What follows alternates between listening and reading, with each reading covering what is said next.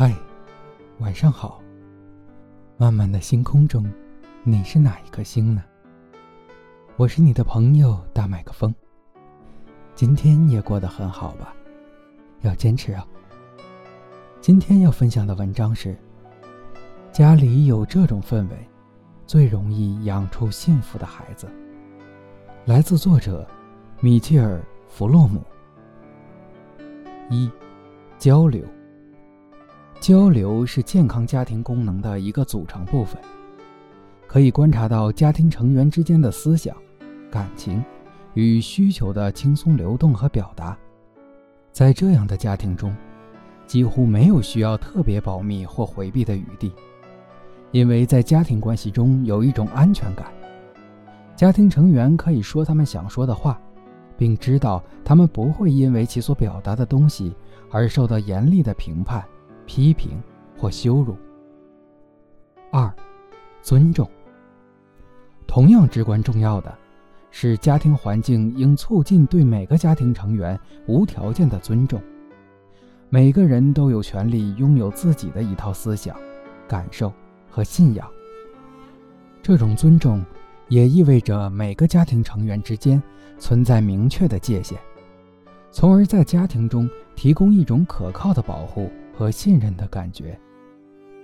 幸福家庭中的每个成员，都需要被视为独立的个体，有自己独特的需求和欲望。这种尊重的做法，进一步允许每个家庭成员的心理成长和个性化。三，赋能。家庭成员为了茁壮成长，需要从对方那里收到鼓励和滋养的信息，确认他们确实是有价值的。并且有能力实现他们的目标。健康的家庭因此成为彼此的虚拟啦啦队，培育和支持他们的希望、梦想、抱负和目标，并帮助他们相信自己。我们都需要别人的认可，如果不是来自家里，我们就会失去一些重要的东西。四，接纳。家庭成员需要知道并相信，他们作为家庭的重要组成部分是被重视和珍视的。对彼此的存在和在家庭中所扮演的角色，对他们为家庭所做的贡献，不断表达爱意和感激之情，这些都有助于建立这种归属感。此外，这种持续的肯定会培养家庭团聚、和谐、团结和目标感。归属感是深刻且持久的。五，任务分工。作为健康家庭的一员，显然有好处。然而，作为这个家庭结构的一部分，也需要一系列的责任以及承诺。明确界定的期望是至关重要的。在这种期望中，家庭成员知道他们的角色和责任，以及指导方针和支持，使他们能够完成分配的任务。这种负责任的参与，有助于向家庭成员提供团体生活的指导，并培养充分参与和致力于他人福利的价值。人类需要彼此，在孩提时代就学会依靠可靠的人，使我们成为更好的成年人。六，结构。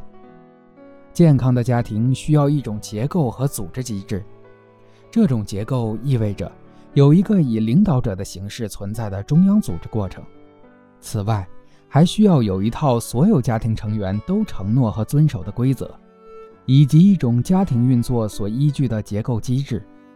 一个健康的家庭结构包括家庭成员如何、何时、在哪里吃饭和睡觉，以及他们如何计划和组织他们的假期。这也包括共同的家庭仪式，比如。周末和假日晚餐、成人仪式，或者毕业典礼，以及特殊的家庭庆祝活动，如生日和纪念日，有意义的聚会和共同的生活历史，提供了一个机会分享生活故事、舒适、安慰、表达感激以及解决问题。这些时刻重申了家庭团聚的感觉，同时作为被爱的、被关怀的家庭成员。在彼此生活中的承诺。七，灵活性。健康家庭作为最后的一个方面，涉及情感的灵活性。这个家庭处理危机和紧急情况的能力如何？在处理逆境方面，家庭有什么应对机制？在这种情况下，他们能公开谈论自己的恐惧和担忧吗？